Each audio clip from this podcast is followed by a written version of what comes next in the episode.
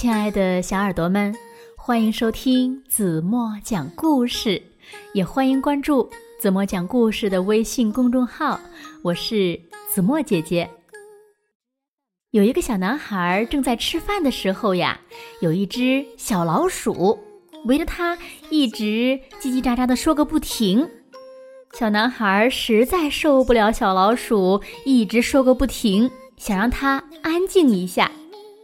于是呢，就给了小老鼠一部手机让它玩儿。从此呀，小老鼠就完全沉浸在手机里了，而且呢，越走越远，终于找不到了。那小老鼠最后回来了吗？让我们一起从今天的故事中寻找答案吧。故事的名字是。要是你给老鼠玩手机，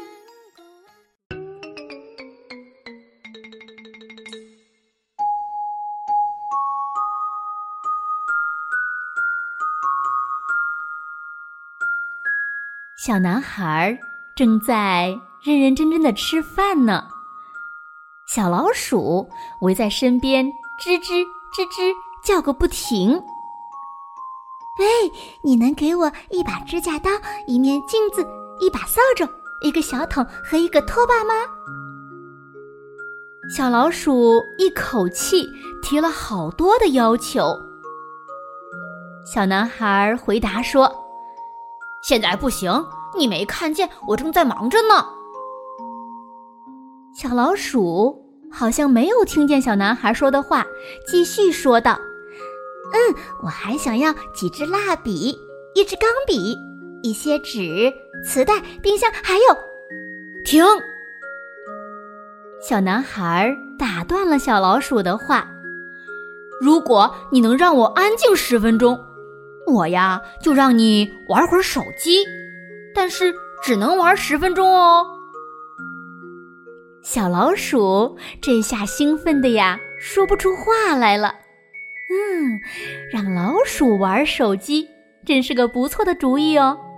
这样呢，它就不会管你要饼干、牛奶或者其他什么东西了。现在，小男孩已经忙完了，他对小老鼠说：“嗯，小老鼠，我现在已经没事儿了，我要给你一个惊喜。现在该把手机放下了，小老鼠，小老鼠。”事实上呢，正在玩手机的小老鼠是听不见你在说什么的，也就是说，它根本就不知道你带它开启了一段特别的旅程。即使你带它去了最喜欢的游乐场，它还是一直在玩手机，根本感受不到一点儿的快乐。什么爆米花、漏斗蛋糕。冰淇淋、热狗、芝士薯条等等等等，都吸引不了他。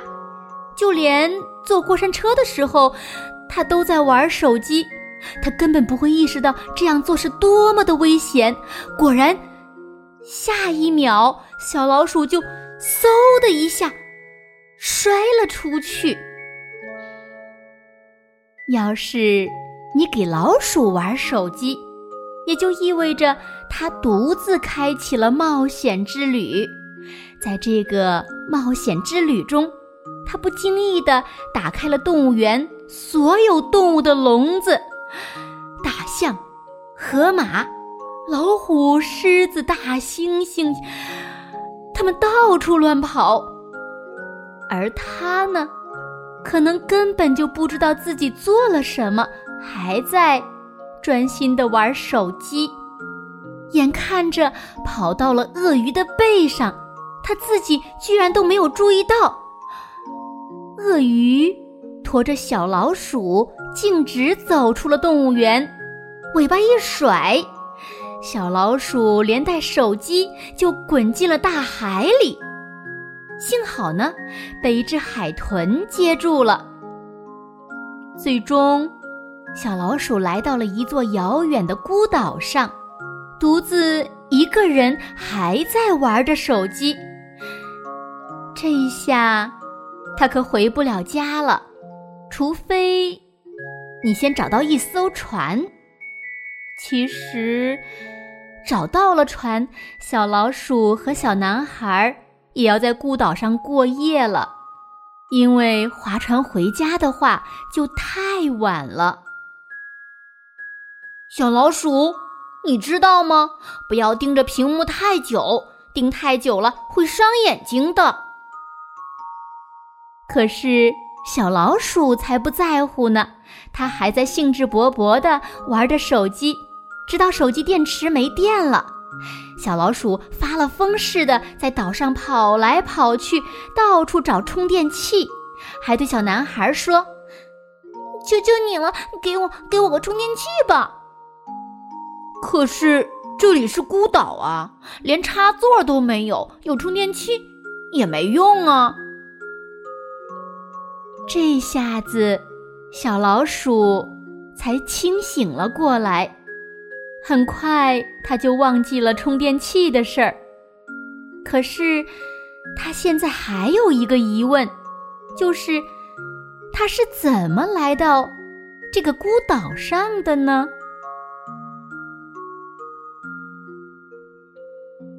好了，亲爱的小耳朵们，今天的故事呀，子墨就为大家讲到这里了。那今天留给大家的问题是。你们知道小老鼠是怎么来到荒岛上的吗？如果小朋友们知道正确答案，就在评论区给子墨留言吧。其实呢，子墨今天选这个故事呀是有原因的，因为在朋友圈里呢，子墨看到了一条这样的信息，说有一个孩子呢，因为特别喜欢呀玩王者荣耀，在白天夜里呢都偷着玩，结果呢重度用眼。导致视网膜黄斑病变，结果就失明了。虽然我们经常看到这句话，想害一个孩子就给他一部手机，可是我想呢，他在很大程度上呢，并没有引起很多爸爸妈妈们的注意。我们依然能够在很多的地方呢，看到年龄很小的孩子在专注的玩手机。其实这真的是一个不好的现象。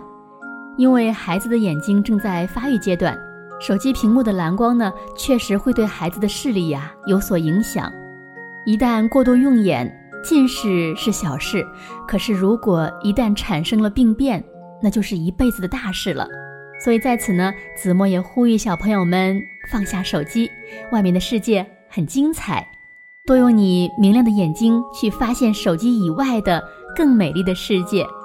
同时呢，也提醒各位爸爸妈妈要监督引导孩子健康用眼，因为真的是除了生命，没有比失去光明更可怕的事情了。希望今天的故事能对所有的人有所启发。如果喜欢听子墨讲故事，不要忘了拖到末尾，点亮好看，也就是原来点赞的位置。当然了，子墨也希望。你们能够多多转发，让更多的孩子听到子墨讲的故事，好吗？嗯，碎碎念了这么多，今天就到这里吧。明天晚上八点半，子墨还会在这里用一个好听的故事等你回来哦。轻轻的闭上眼睛，一起进入甜蜜的梦乡吧。晚安喽。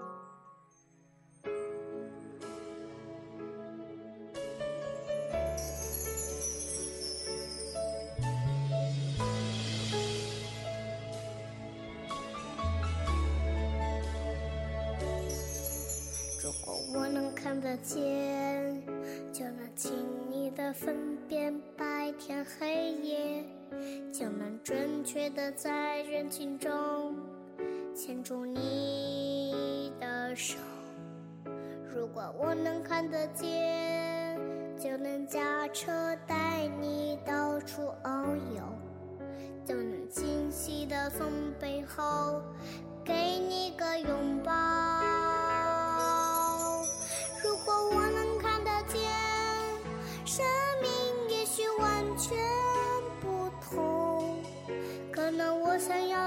喜欢的我爱的都不一样。